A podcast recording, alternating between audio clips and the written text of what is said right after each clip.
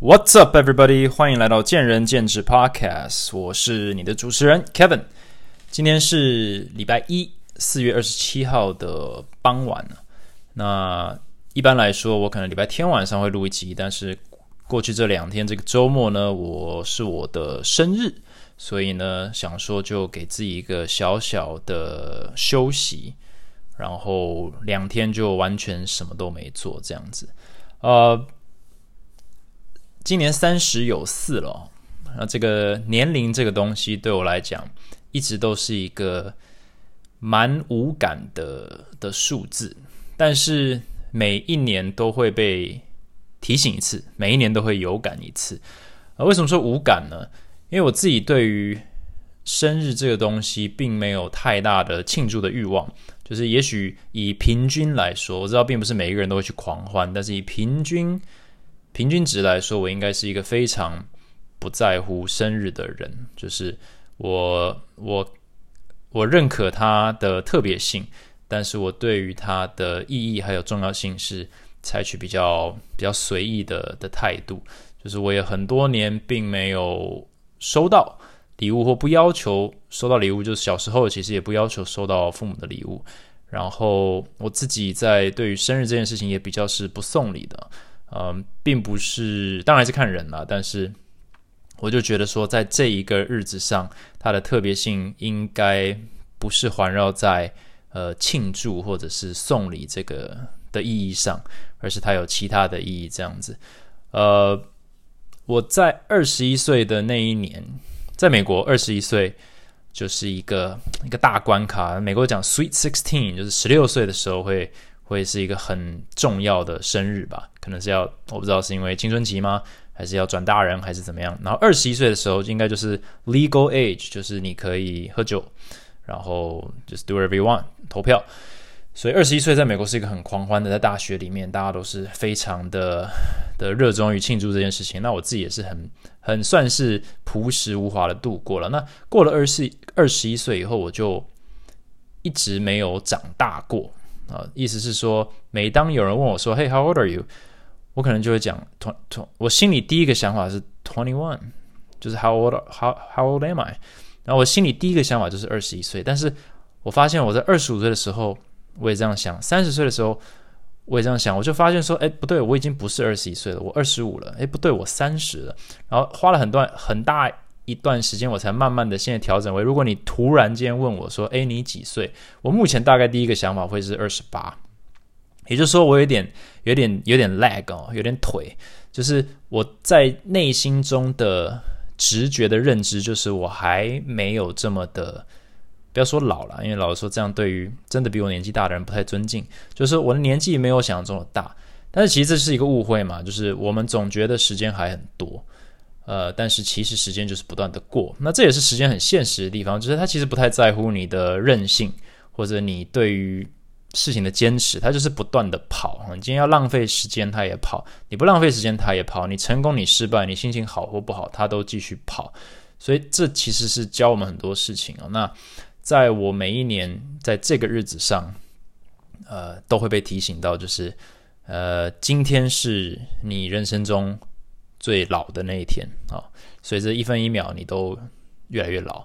或者年纪越来越大好了。但是同时，这也是你今天人生中最年轻的一刻了，就是你不会比今天再更年轻了。这个用英文讲可能比较顺一点，但是概念大家应该理解，就是 This is the oldest that you've ever been and the youngest that you'll ever be。呃，有一点点感伤，但是就是有点像是教我们说，人人就是毕竟还是还是 mortal，就是生命是有限的。那真的要把握当下的这个概念啊。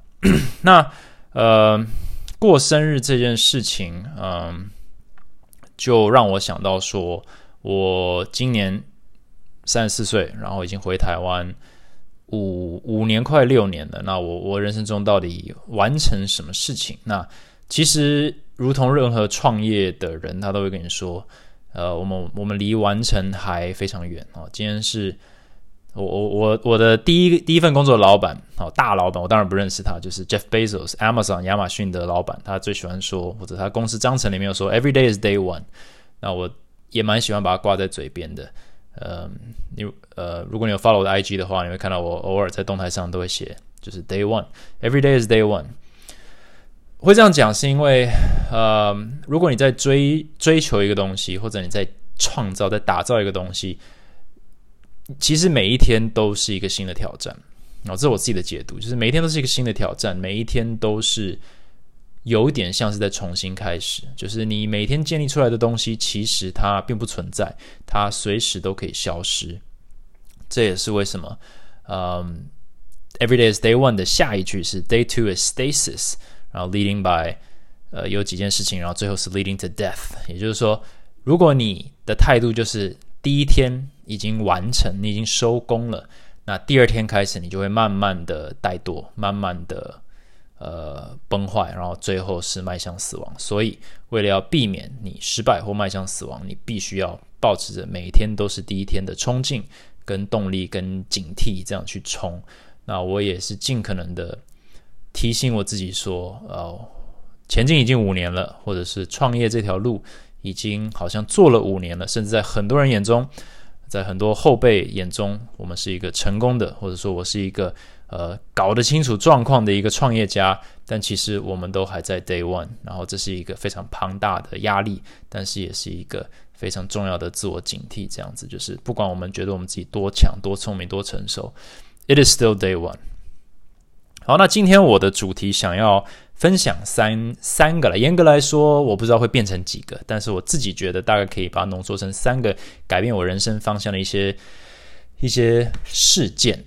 然后，嗯，算是一个闲聊性质的 episode 这样子。然后，希望大家可以从中获得一些东西。那我也带着大家去沿着 memory lane，a little trip down memory lane，沿着记忆的小径去去走一趟这样子。那第一件事情是关于工作。如果你听过我这个 podcast 的 episode one，我是讲面试的技巧啊，面试技巧，还有就是我身为呃面试者的一些呃心得或心路历程啊。那里面有提到，就是我第一份工作就是我面试了 Amazon 的 internship 实习，然后我做的不错。然后就被我那时候的 manager 呢获得他的青睐，他就给我一个 recommendation，就让我在毕业后呢直接直接上工哦，就不用再面试了。所以我就这样很顺利的呢得到一个呃那个 financial analyst 的 entry level job，就是 financial analyst one 啊，在 Amazon。然后那时候我记得年薪起薪五万两千美金啊，五万两千美金是我的月呃年薪。所以这样子算下来，一个月大概有四千两百美金，这样对吗？那差不多了，就是四千多。然后你减掉三十 percent 的税，然后每两周可能可以拿到大概一千五、两千的这个这个薪水。然后对我当时来讲，真的是天文数字，五万二美金。然后那时候还有就是呃，大概二二十哎两万美金的这个 stock。Stock options，我忘了是两万还是二十万，应该是两万的 stock options。那呃，基本上就是分四年分给你了。这是 Amazon 的一个一个一个手段，就是它会分股票给你，但是它会分四年，或者是如果你是更高阶的主管，它可能分分五年、十年，我不知道。然后它是 back heavy、back loaded，也就是说，第一年你大概分到那两万的五趴。然后呢，第二年可能十趴，然后最后两年可能二十五、二十五趴这样给你，所以就是你必须等到最后。然后你可能到了第二年，如果你做的不错的话，升升官了，或者是 get a promotion，他可能再给你更多，然后又是这样滚动式四年。这也是为什么这种大公司基本上就把你绑得死死的，并不是威胁你，而是它就是有非常多的值得等待的这个 bonus 在后面，所以就是基本上就是促使你待久一点了，就是用用这种诱因去帮助你。呃，想要留在公司，这这样才能把人才留住，这也不失为一个好方法。但这个方法在台湾基本上做不到，因为呃，这可能是另一个话题，就是台湾对于股权或股票这东西，其实没有太多的，在在我们的认知，在我们的认知里似乎没有太多价值。可能是因为台湾的公司基本上并没有办法做的这么的大啊。不过，anyways，就是当时薪水真的是不错的。那以一个大学刚毕业的人来说，真的是。呃，我朋友那时候都还在念第五年大学，你知道，就是不务正业的一群。所以我是朋友里面最有钱的啦，五万二，五万二，呃，就是每几个礼拜就拿到一两千块，所以过的日子是不错的，就是是一个舒适的大学刚毕业的一个人的日子。那这样子做了一年以后，我当时在，嗯，就是 internship，就是实习的那个主管就成了我后来正职的主管。然后他在一年左右的时候，那一年半左右的时候，他得到了 promotion。他就换去其他的组了，好，然后我就换来了另一个主管，等于说我的主管换人了。然后一开始也也不怎样嘛，就是换人就换人，是一个我记得是一个香港的呃女香港女生啦，那年纪比我大大概五六岁这样子。然后，呃，一开始也没有什么问题，因为基本上他是接管我主管的工作，所以我就是辅助他，那我就一样在做我的 project 之类的。但是慢慢的，他就对于我的工作的表现开始有一些意见。嗯，其实细节现在已经是至少的十十十多年前了，所以细节是有一点模糊的。但是就是渐渐的，在我的表现上，我开始被挑剔。那我那时候并没有。做太多的改变，或者我那时候的我了还年轻，我不太理解到底正在发生什么事情。然后，如果你在美国工作过，你应该听过 PIP，或者我可能在其他 podcast 也提过，就是 PIP Performance Improve Improvement Plan，基本上就是一个改善计划。那在美国，你遇到这个改善计划的时候，基本上就是告诉你要要要拜拜了啦，就是你的主管或者你的直属体系上的主管，基本上觉得你的表现很差劲。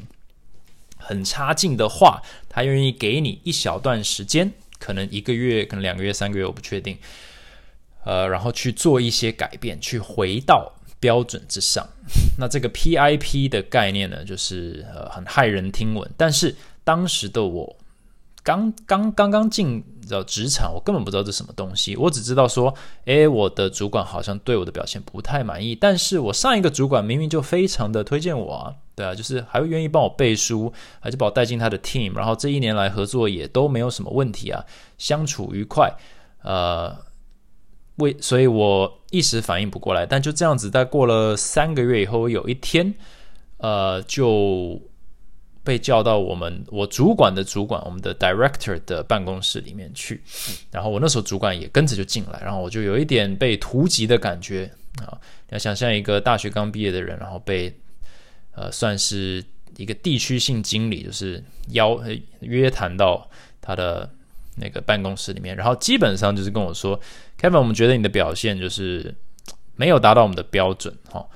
然后其实他们就真的没有多说什么，这我记得还蛮清楚的，所以。他们就很单刀直入的，也没有给我太多时间去解释或者问问题。他们说：“所以，我们决定要把你，呃，put you on a PIP，就是 performance improvement plan，就是我们必须要强迫你变好，呃，强迫你进步，哈，强迫你改善。然后基本上他只给我一个月，一个月的时间，你必须完成这个清单上的三件事情。所以他们给了我三个 project。”然后这三个 project，他们就简单的解释给我听，就是你需要做什么做什么。然后我们会以这三个 project 来来衡量你是不是能够继续待在公司，待在 Amazon。呃，那当时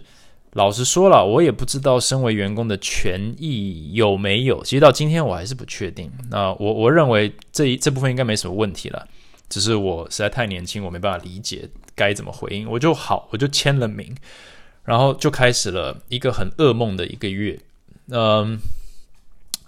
因为当我就是回到我的我的我的 desk 啊，我的我的 office，我的 cubicle，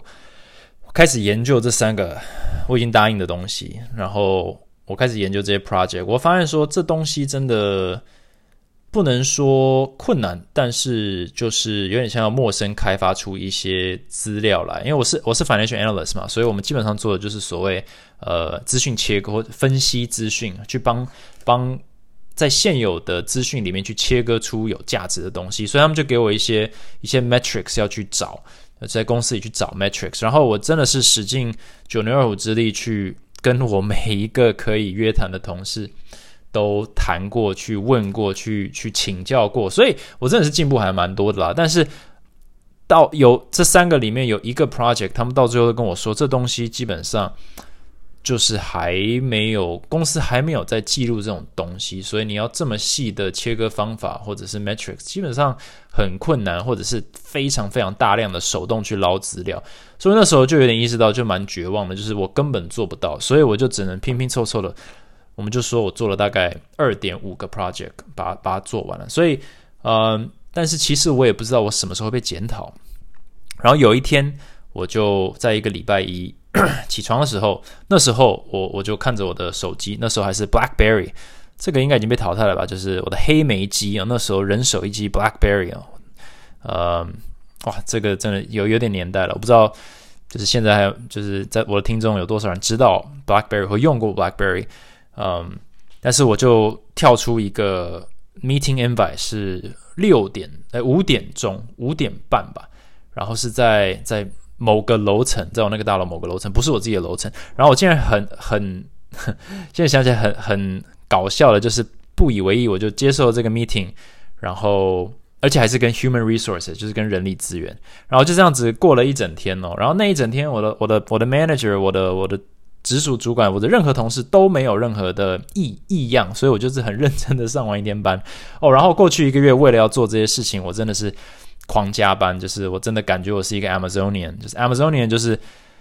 就是很夸张，他就是超级拼，已经二十年的公司了，还是更久了。然后基本上每天都是 Day One 嘛，就是每年还是要以三十 percent 的这个成长速度在成长，所以每个人都是拼的要死。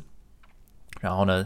呃，压力很大这样子。然后我真的就是早上七点，然后晚上七点这样子，不断的在工作，大概是我产值最高的一个月了，但是真的非常的疲累。然后生活上所有其他事情都没做，然后那天就这样子就正常的上班，然后就这样，时间到的时候我就带走了东西，就到了那个楼层，然后就进了那个办公室，去遇到了那个我的 manager 在那边，呃，我不是我我的 manager 的 manager，我的 director，然后跟着一个我不认识的 HR，然后那个劈头就说 Kevin，我们看过了你的表现啊，过去这个一个月，然后做的不错，但是这个。并没有完成我们 PIP 三上面所有的事情，所以我们要开除你。然后 他就直接就是我们要开除你啊，所以从这一刻开始，请你只跟这个人力资源的小姐沟通。然后我要离开了，然后请不要动你桌上任何的东西，呃，公司的电脑要收回，请不要就是碰你。所有不是属于你的东西，包含就是铅笔那些东西，然后就 HR，所以就接下来这半小时，就是我就很错愕的在这个办公室里面跟着一个不认识的一个人力资源的主管，就是在讲说，OK，你被开除了，那我们会给你资遣费，然后呢，你有等一下你有几分钟可以拿着你的东西去呃去去楼下，然后怎样怎样怎样，然后后续的怎么办理手续这样子，呃。都是一片糊啦，因为我那时候真的是错愕又有点生气，加上一些委屈，就是我觉得我已经是这么的拼了，然后所有人都跟我讲说这个 PIP 根本就是做不到，当然他们也是很婉转的说做不到。那你到底要，你到底为了什么去设定这样一个 PIP 给我？但是能够回答我问题的人都不在那个办公室里面，只是一个 HR lady，所以那是一个蛮。蛮特别的一个一段记忆啊，就是我真的记不太起来他跟我讲了什么，但是反正到最后就是，OK，那呃你应得的薪水还有你的质检费都会什么时候给你啊，反正大公司这都非常的自动化，也不会有什么剥削你的的部分。但是就是他他跟我结束以后，我的 manager 就来，然后就带着我回到我的座位，然后看着我去收拾我的桌桌面。那也就是说，因为我们公司分发背包是公司分发的，电脑也是公司分发的，所以其实我得把这些东西留下。所以我那一天就只好拿了一个塑胶袋，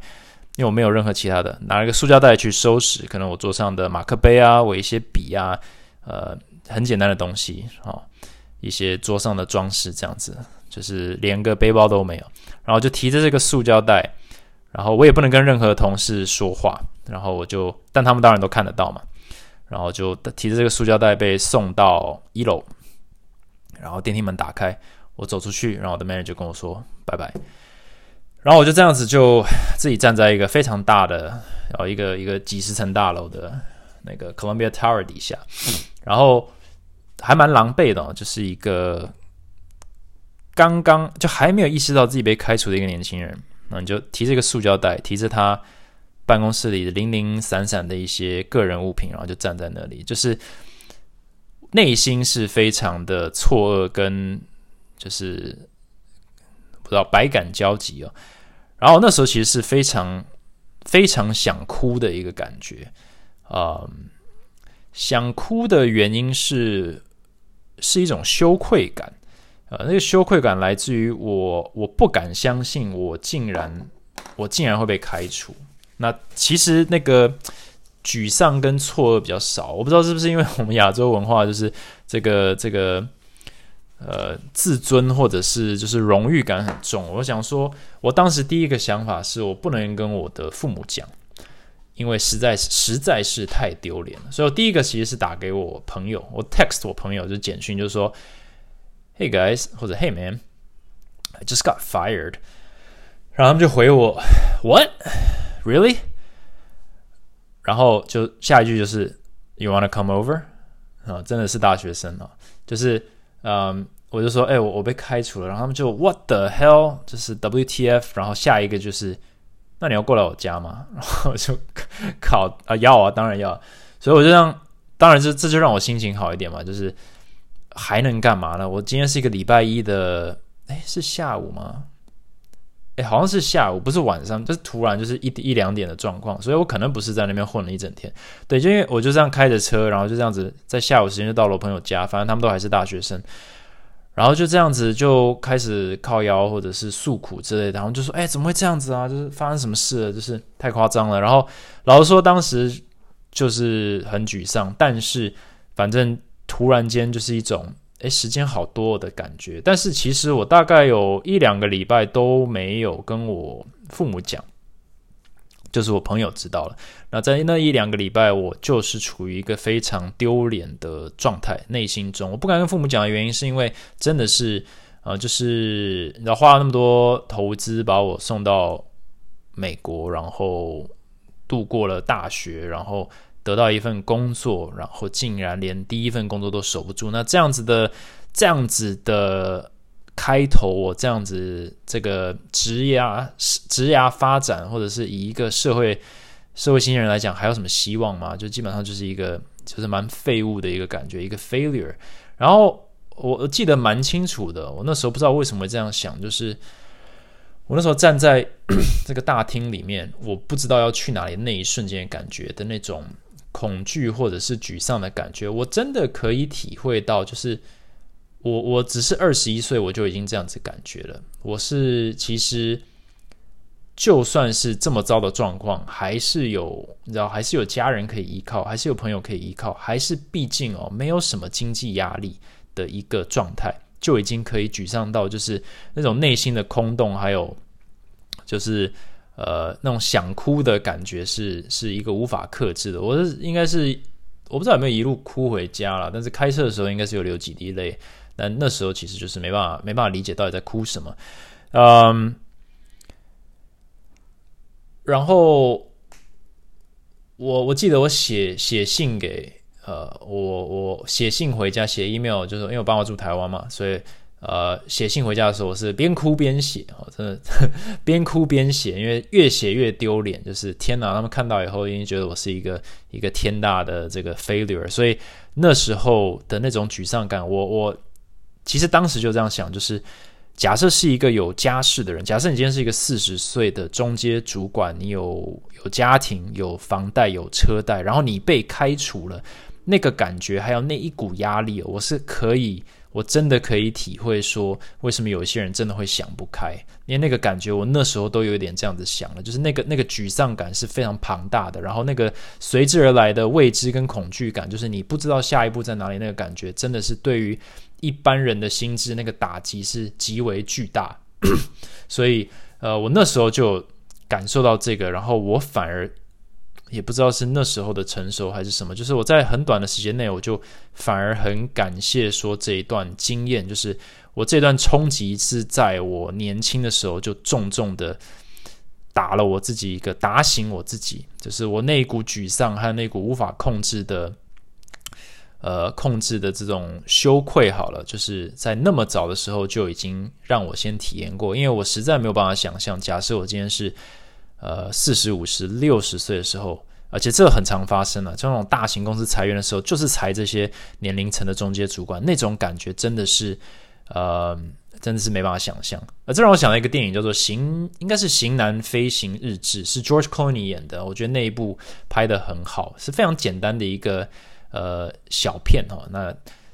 可以，呃，对，应该是 George Clooney，就是他专门是一个飞行，呃，飞来飞去，然后去开除人的一个一个工作。那你可以去看一下，就是他其实有，我当时看那部的时候蛮有感的，他就是在有点让我回想到我那时候的那个感觉。呃，就是人们的那种无法接受的痛苦，这样子。呃，但是就是危机就转机嘛。我那时候就是很早的时候就学到说，其实开除人他是一个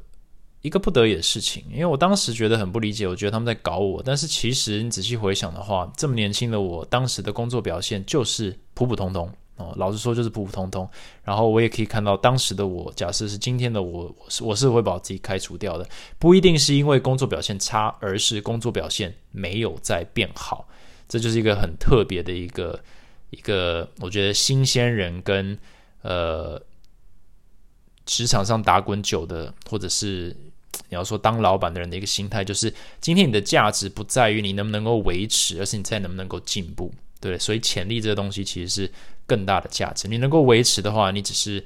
有点像是呃慢一点被洗掉。那如果像 Amazon 那么竞争的公司，他们的文化就是 Every day is day one 啊，Every day is day one。所以我那时候也体会到说，其实也许不是我的新主管是一个 asshole 哦，他其实只是在遵循公司的呃理念，然后去帮公司做最正确的决定。然后老实说了。呃，我也意识到我不适合 Corporate America，所以他们做的正决定是正确的，但也教了我很珍贵的一课，就是如何去呃检讨自己啊。但是我后来也是因为这样子，我时间变得很多，我就认真的读了一波这个 GMAT，然后 GMAT 考很高，拿到奖学金，然后就跑去念 MBA 了。然后我们就进入我们第二个故事，也就是 MBA 这件事情。读 MBA 这个经验呢，也是非常的庞大，我好像有点拖戏，拖到已经讲到三十分钟了。但是呃，我们就继续。NBA 这个决定呢，其实一个非常巨大的决定。很多人问我说，NBA 值不值得念？那我会先考量几个点，就是你现在的薪水是多少，你的年纪是多少，还有你愿意投资多少，还有你就是毕业 NBA 以后，你认为你的工作或者生活会有多大的改变？对于你现在的工作。因为基本上去年 NBA 就是一个时间成本，你今天花两年好了，你要放弃两年的薪水，付两年的生活费跟学费，然后你还要放弃掉两年的工作经验，是你可以在现在的工作去呃创造年资去升迁的。所以整体来讲，过了两年以后，你真的会落在一个比现在高的位置跟好的状态吗？老实说不一定。所以我那时候的决策点。并没有考虑这些，我只是考虑说，我已经没有办法在 Amazon 跟 Microsoft 继续做 FA 了。我现在才二十五，哎，对，二十五岁，我想要换跑道。然后那时候有全额奖学金，然后我就想说，那我只需要付生活费，那我就去吧。所以我的我的决策是相对简单的，我我年纪轻，我不用付学费，然后我在我现在的工作已经觉得我已经，呃。不想要再继续，这不是我的我的我的未来的这个出路，这样子，所以这个决策变得简单。但是，但是我还是得离开我所熟悉的环境。我过去七年都在西雅图，我所有的朋友都在西雅图，然后我要。去一个鸟不生蛋的地方，Indiana 去读两年的书，那我到底是为了什么要离开我的朋友？我能不能找一个别的工作就好了呢？我就继续过跟大家一样的生活，去进修这件事情，回去当学生，真的是人生中最好的决策吗？不一定。但是当时我就做了这决定，可能是因为奖学金实在太诱人，所以我就去了。但是也有其他原因，我就这样子决定，就飞去了 Indiana。那。呃，去年底的时候，我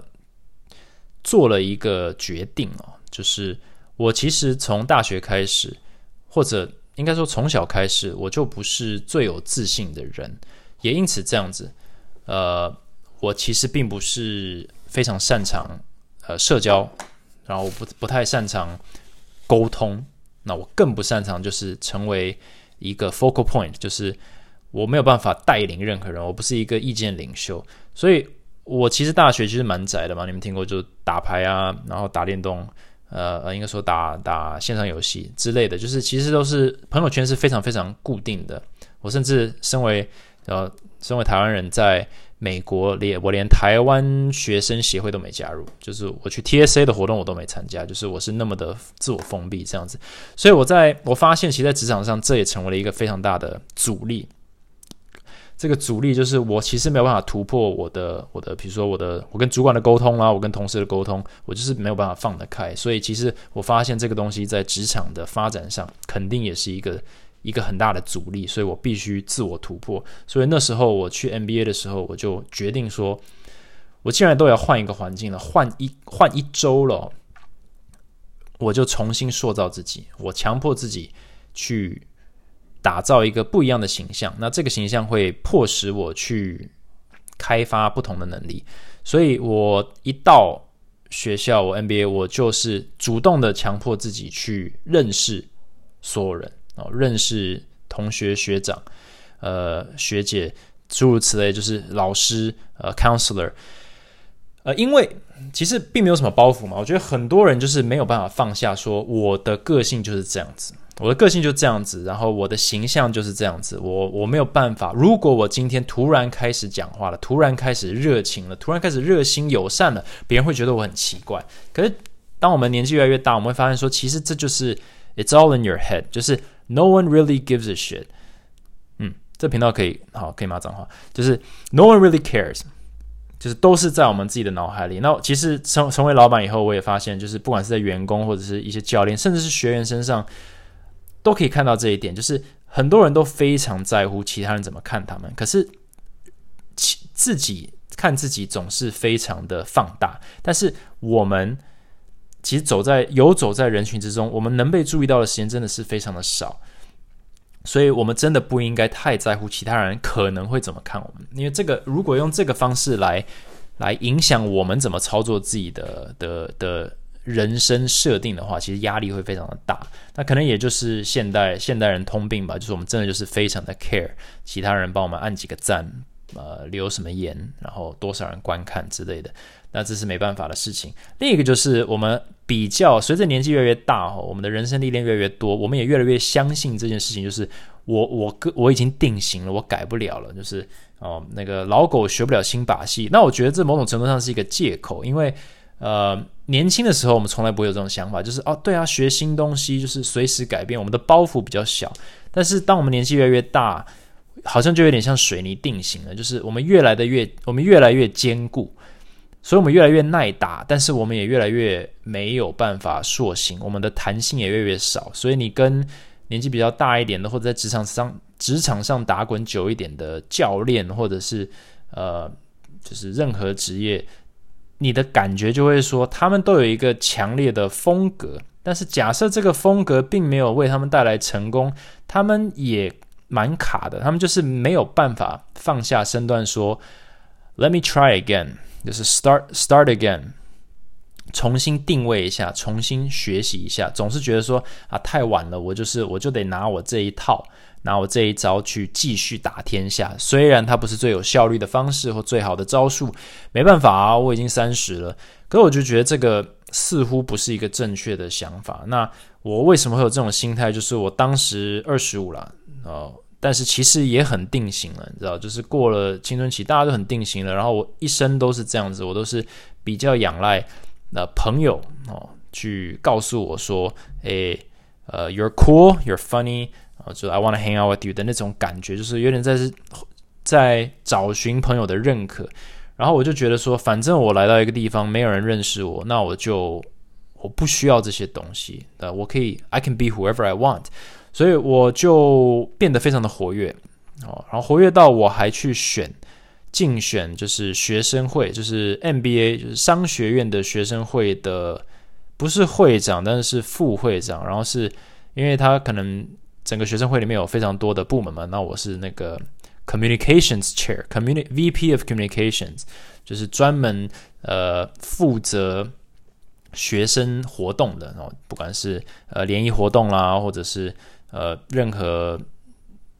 嗯，比如说公司交流，公司来来来学校这个策展这些东西，都是由我来发放、收发资讯这样子。然后我记得我那时候还得去稍微竞选一下，因为其实呃，你如果有读 MBA 的话，你知道大家其实都蛮积极的，就是大家其实都是蛮有呃蛮有野心的一群人哦。然后有很多印度人，尤其是非常有野心。那我记得我竞选的对象，我我竞选那一个位置的人就两个，一个是我，一个是一个印度女生。然后我那时候就还有策略，就是 OK，呃，台湾人的票应该会投我，然后呢，中国人的票可能会投我。那我要去，因为我我基本上也是美国人嘛，所以美国人的票应该可以拉住。然后印度呢，印度男生，呃，就是跟他们拉好关系。然后这样子的话呢，那个印度女生的票呢，大概就只剩印度的女生跟其他的女生。但是如果我能够，呃，比如说，呃，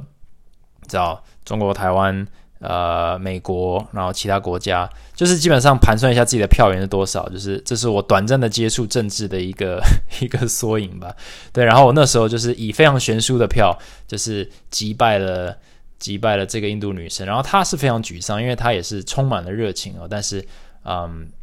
就是呃，反正就是反正就是选举嘛，然后就拿到这个位置，然后我那时候就。其实有点就是强迫自己哦，就是鸭子音上架这样子。我其实也不是那么的擅长演讲，也不是那么擅长的，就是跟别人攀谈然后尬聊。但是我就是得去握手，去聊说，Hey，就是 Hey，nice to meet you，就是 we're classmates，and you know I'm running for communications chair，you know I like your support，就讲这些东西，然后就是不断的讲，不断的讲，不断讲，然后讲久了，人家就觉得说，哎，you know Kevin。那还还蛮好聊的，然后就是我也就慢慢学会怎么跟陌生人聊天，然后怎么还要在所有人面前，然后不管是整个整个一二年级的这个商学院上面稍微去呃有一个竞选的这个 speech 哦，就是还要还要拉票这样子，所有的这个教职员前面这样拉票，紧张的要死，但是还是完成了。那这就是一个不错的经验，就是慢慢慢慢的。呃，累积，然后嗯，所以我觉得这个这个影响我很多。就是我今天有任何可能性去，以为我可以去录 YouTube，以为我可以去写文章，会有人想要看，或不不担心没有人看，这个心态应该就是在 MBA 的时候，我重新塑造我自己的定位，就是。我必须去习得这些能力，去改变我的心态，还有我的世界观，因为我认为这可以帮助我突破。然后，确实他帮我突破了很多，但是只是不是在我所想的领域里面哦，他跑到健身界里面去了。然后，但如果我没有做这件事情，没有重新改变我的个性跟我的自我定位哦，或者提升我自己的自信跟我的口才，或者我自己呃。敢讲话或不敢讲话这件事情，我不可能去录 YouTube，我不可能去写文章，我不可能以为别人想要听，或者我会太在乎，然后就太害怕而而不录了。那我也不会有足够的粉丝让我以为我可以开一间健身房，就是这样不断的误以为之下，我们也就来到了呃，来到了十年后，然后在台湾开了一个前进体能这样子。呃，所以呃，我在。那个好奇杠铃的这个访问的 podcast 也讲过，就是这就是非常小的事情，你你必须不断的去去做这些事情，因为你不知道他会给你什么能力，然后这些能力也不见得会带给你你原本想要的东西，但他一定会开启一些呃一些选项，然后你至少有一个选择去选择说，哎，那你要不要做 YouTube，或者哎你要不要留在美国或者去创业这样子，嗯。啊啊！顺道一提，就是 NBA 也带给我一个我的抗压力变得极强，因为我那时候嗯疯狂的喜欢运动啊，重训。我曾经就是二十三天都跑健身房，每一天重训啊，那时候都不用休息的。但是我除了运动以外，我那时候是十一点练到早上一点，然后回家洗完澡以后，我大概每天是三点睡，然后大概六七点起床，然后呃。大概课的话，应该都八九点开始，然后一天可能两堂课，所以可能六个小时的课以后，我们大概会开大概三到八个小时不等的会议，因为有各种课，所有的 NBA 的东西都是要 team work，team work，每天就是 team work，然后每天 team work 你就遇到非常鸟的 teammate，因为他们还故意是把你错开去分不同国家、不同背景、不同宗教。不同语言啊，我有一些我的 teammate，我记得是一个一个一个印度人，一个不讲根本不会讲英文的韩国大叔，一个印度话讲英文讲的超级难懂的一个印度人。如果连像我的美国人都听不太懂的印度话的话，那真的是超级难懂。然后那个印度人跟另一个是南非人，那个南非人还是一个教授，两个人一天到晚在吵架。然后另外一个中国女生，大学刚毕业，根本不会讲英文。或者很不会讲，所以我的 team 就是我加两个一直吵的印度人或南非人，然后两个不会讲英文的呃亚洲人，我们就这个 team，我们这个 super team。所以我每天光是处理他们的事情，我就快疯掉，然后还要还要帮他们准备报告，还要写 essay，因为没有人会写，只有我会写，然后还要处理数据，然后还要确保他们没有打起来，然后每天要闹到。我我那一组是出了名的，就是难搞，因为，呃，到最后还有一个那个南非教授被退学之类的，因为他实在是太太糟糕了，所以我就处于一个非常糟的状态，所以每天就开三到八个小时的会，然后呢，每天开到大概十一点的时候，我就说 gotta go，他说你要去哪？我说我要去运动，我我要我要健身，我就练到一点，所以我大概那一整年或者。至少至少第一个学期或 NBA 的第一年，我大概只睡每天只睡三到五个小时。我那年白头发真的暴增超多的，呃，大概是除了创业以后创业以外呢，呃，白头发暴增最多的一年。但是抗压力就变得极强，因为我根本就不会，根本没有什么东西是我做不了的。就是你要我写整组的 essay 没问题，我就是我就几千字就给你拷出来。然后呢，人际关系处理没问题，就是。四十岁的的南非教授跟一个三十岁的这个 Deloitte 的印度财务分析师要要要杠上，我来我来中介，我来仲裁。不会讲英文的啊，或者英文很差的这个大学美眉，还有呃韩国大叔，没关系，我来我来扛，我来沟通啊，我用来我来帮他们沟通破烂的英文。然后去确保他们能够交出作业来，确保我们在团体报告的时候，我可以 cover 他们。然后基本上就是一个是一个非常痛苦的前半年，但是老实说，大概也是最好的成长经验吧。就是抗压性就这样累积起来的，就是没有爆炸去揍任何人，应该是一个很不错的一个一个一个成绩了啦。然后后来。我们重新洗牌分组以后，就是一堆人过来跟我抱怨说：“我靠，我真的不敢相信你可以跟那个人合作六个月，然后还就是没有疯掉这样。”所以应该也是算是一种认可。嗯，但是去 NBA 就是有这一种，他他有点刻意去创造这种环境，去确保你能够适应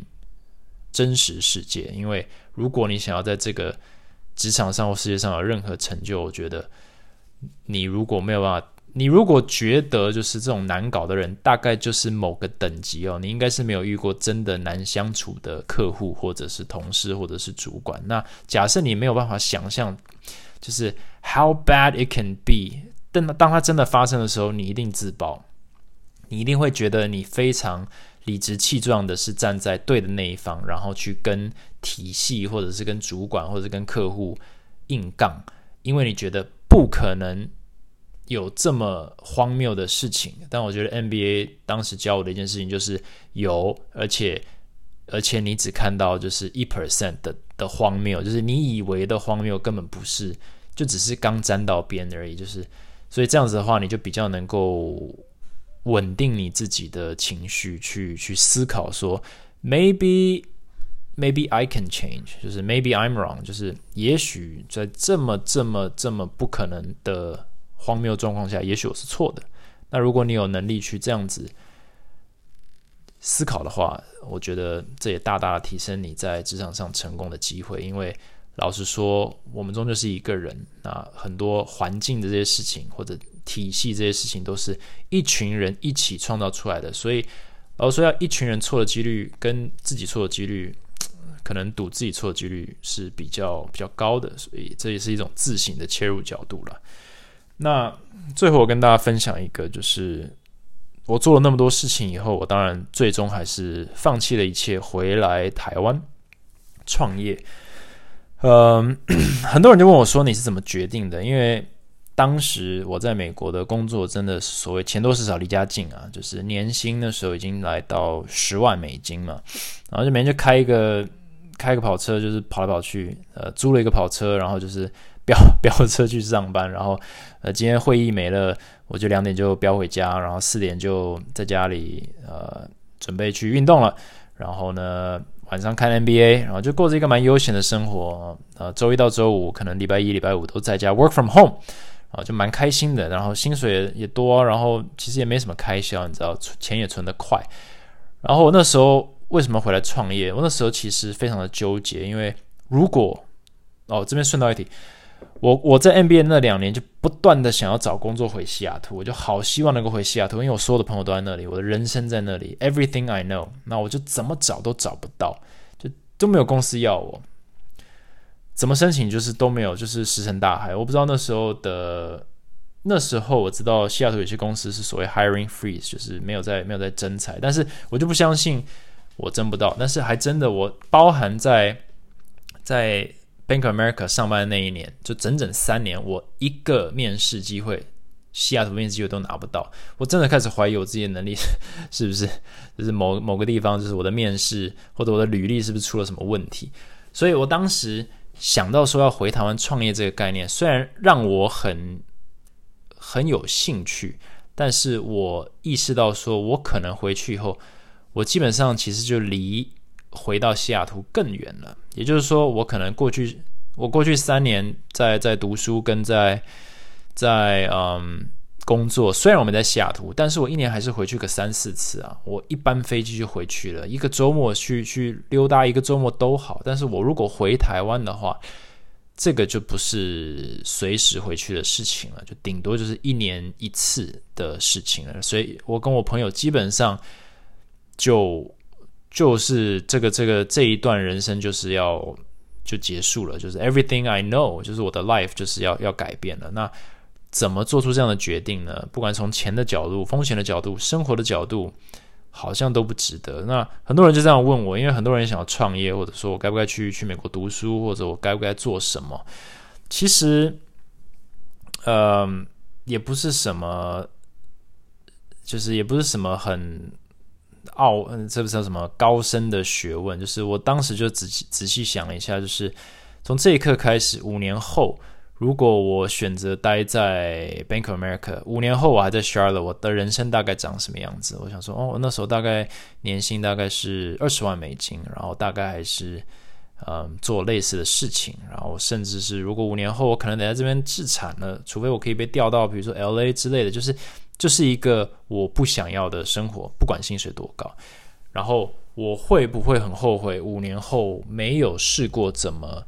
怎么创业，或者没有试试看就是健身这条路？那要要记得，我我就如同现在，我对于健身产业的热情是非常庞大。我那时候大概每周产出在三四个 YouTube 影片吧，我整个人生都是环绕在写文章、分享观念，呃，你知道各种东西。所以我那时候是有非常强大的动力，就想说，我真的很想试试看，我能不能够做这件事情。然后我当时那一年也是回到台湾，跟我的合伙人第一次见过面，当时还不是合伙人，但是就让我了解到说，诶，我自己的判断就是，诶，这市场有点潜力，而且很可能时机就是现在。所以我那时候就有一种很强烈的预感，就是我我不现在回去的话，我只要晚一两年就不行了。我不知道为什么那样想，但是我当时就是这种感觉，就是 if I don't do it now。也就不用做了。五年后，这个市场没有我的位置，这个市场没有没有我尝试的这个这个机机会了。就是早几年，我曾经讲过，时机很重要。早几年应该还来，就是时候还未到，但是晚几年应该也就没机会了。所以我当时想说，没办法，我一定得试，因为时间过了，我这辈子再也不会有机会去尝试创业这件事情。因为健身是我。最有可能创业的东西，最有可能发挥所长的领域。那其他的话都都是更虚无缥缈的，也不是我的热情所在。所以我那时候就是心一狠，呃，两天内就是决定，然后跟我合伙人说好，Let's do it。我两天内就跟我的老板辞职，两周后我就。开始打包行李，我那时候还是在 Charlotte 多待了一个月，然后后来又飞去西雅图一个月，所以大概辞职后两个月半，我就飞回台湾。然后我记得我是十月六号下飞机，我那一天早上六点半到台湾，然后我十点已经在经济部登记公司这样子，然后十一月签了我们永安店的租约，然后我们二月就开业了，然后也就这样子来到了今天，嗯。所以 很多决策就是就是一瞬间，但是其实也是也是生活的累积了。那我不知道这一集这样讲哦，是不是大家想要听的？但是很多人就说我想要想要多听听，就是美国的生活。那嗯，生日这个东西就是会让我回想，我几乎每年都会回想这几件事情，因为我觉得他们是一些很棒的回忆，然后有一些过程非常的痛苦，